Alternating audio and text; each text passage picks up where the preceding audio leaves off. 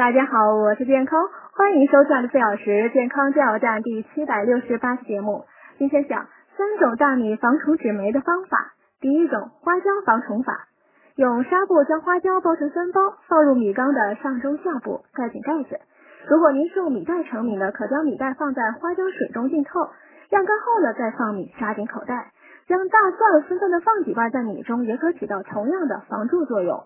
第二种海带防虫法，将大米和干海带按照一百比一的比例混装，十天后呢，取出海带，晒干后再放回米缸，如此反复几次，即可防止大米霉变和生虫。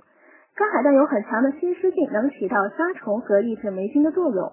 第三种白酒防虫法，在米缸里放一只干净的酒瓶，瓶内装上一百克白酒。